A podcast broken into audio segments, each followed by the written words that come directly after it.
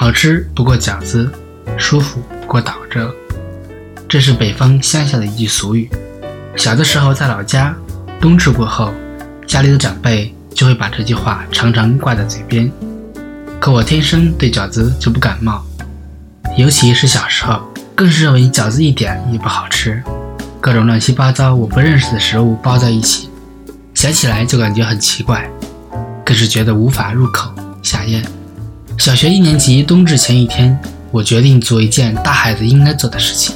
坚持自我，走自己的路，让别人说去吧。我郑重其事地向父母宣布，今年冬至坚决不吃饺子。爸妈对我还是挺溺爱的，他们对我的决定笑了一笑，并表示我真的长大了。然后，他们在冬至那天做了三顿饺子。来自北方的倔强，说不吃就不吃，他们拿我没办法，也没有逼迫我必须吃。只是最后恐吓我说：“冬至不端饺子碗，冻掉耳朵没人管。”一天不吃饭对我来说不是事，冻掉耳朵也是唬人的。课本教育我们要相信科学，不要迷信。怎么可能不吃东西就会冻掉耳朵？结果冬至过后，耳朵真的冻出血了。还记得那个时候的我，确实是被吓坏了，生怕耳朵真的就没了，急急忙忙的跑回家，赶紧让爸妈煮了一碗饺子给我，一口气把它吃完，连碗里的饺子汤也没有放过。爸妈坐在一旁哈哈大笑。过了一会儿，一本正经的教育，一定要在合适的时节吃合适的食物。于是，我学会了节气歌：春雨惊春。晴谷天，夏满芒夏暑相连，秋处露秋寒霜降，冬雪雪冬小大寒。至此，冬至吃饺子，二十四节气牢牢地记在了心中。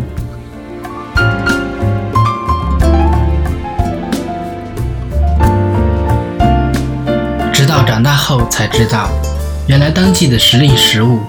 明明就是那一年中最好吃的时节，二十四个节气与当季的食物完美的匹配在一起，滋补身体又能品尝到美味，确实是老祖宗的智慧。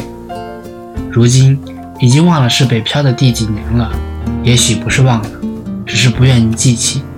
光阴逝去，忙碌生活开始让我们忽略天地万物的美丽曼妙。生活瞬间的微妙幸福，春去秋来，夏暑冬寒，时节有冷有暖。在霜降时买来柿饼，立冬时冻一锅老鸭汤，冬至时一盘饺子，在应景的时节吃一顿应景的食物，仿佛成了心中一个神圣的仪式。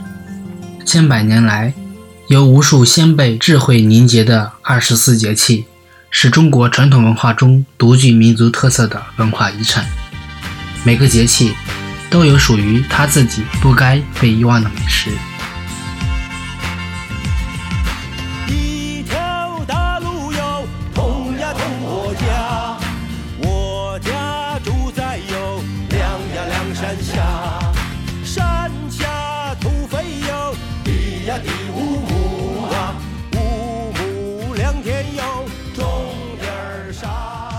如果你想要查看本期电台的文字版，或者想要与我取得联系，可以添加我的微信个人公众号，搜索拼音莫凡说，我在那里等你回来。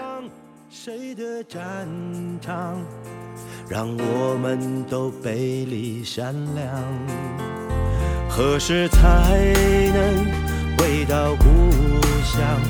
何时才能看他的红妆？我用长剑劈断目光，劈不断我想家的狂。